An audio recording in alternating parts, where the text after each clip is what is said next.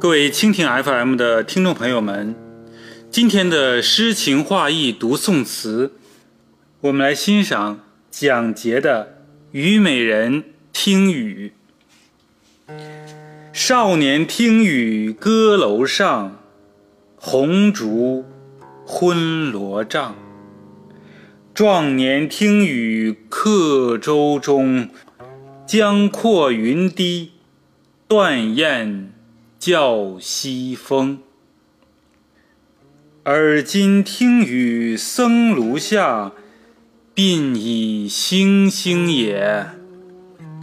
悲欢离合总无情，一任阶前，点滴到天明。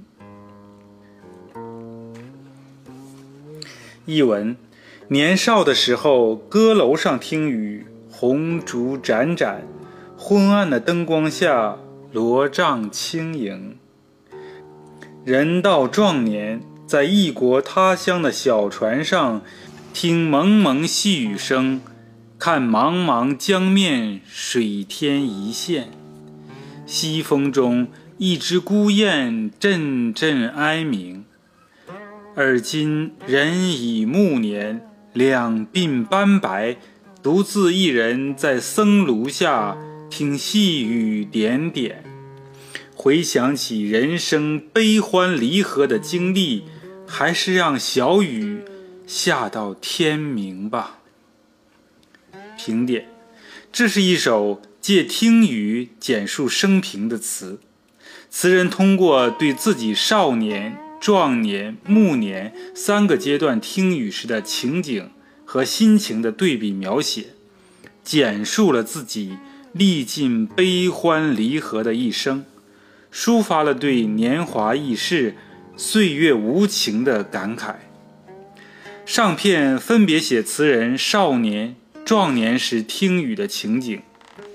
少年时听雨是在歌楼上，面对的是红烛。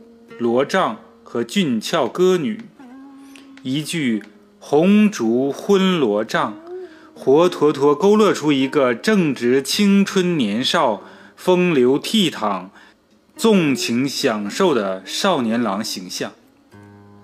其后既写壮年时的情景，壮年时听雨是在客舟中，仅是地点的转换，气氛就从温馨转至悲伤。客舟暗示词人过着漂泊不定的生活，而客舟中的词人看到宽阔的江面和低压的云层，听到远处伴着西风传来的声声雁叫，心中的感慨不言自明。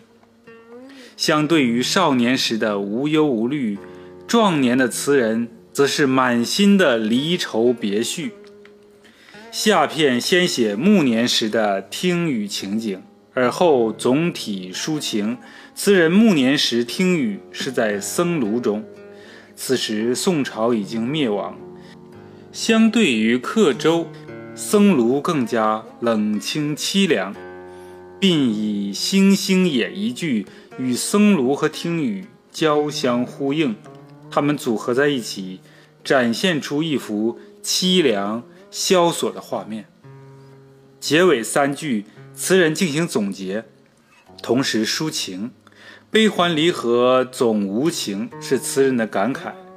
词人漂泊一生，潦倒一生，历尽悲欢离合，国破家亡，心中积蓄了万千离愁，本是情深至极，却反说无情，实是无可奈何之语。正因有情，正因情深，故而伤心难过。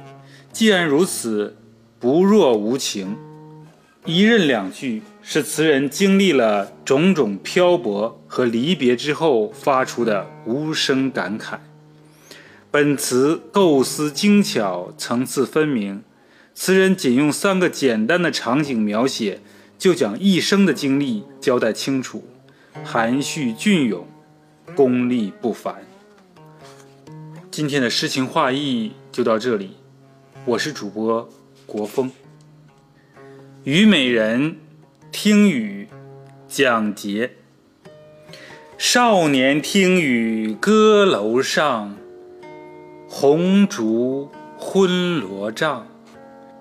壮年听雨客舟中，江阔云低，断雁叫西风。